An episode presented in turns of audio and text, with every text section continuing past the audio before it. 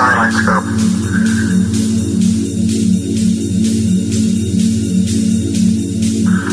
Spot number two is right over here.